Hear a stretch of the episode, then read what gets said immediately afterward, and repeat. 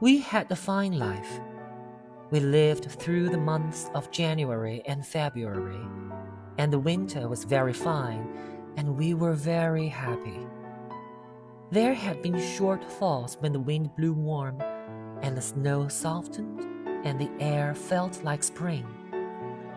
But always the clear, hard cold had come again, and the winter had returned. In March came the first break in the winter. In the night, it started raining. It rained on all morning and turned the snow to slush and made the mountainside dismal. There were clouds over the lake and over the valley. It was raining high up the mountain.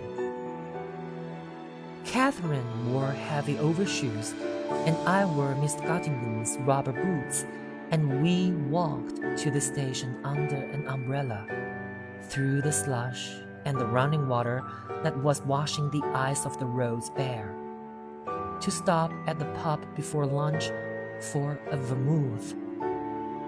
Outside, we could hear the rain.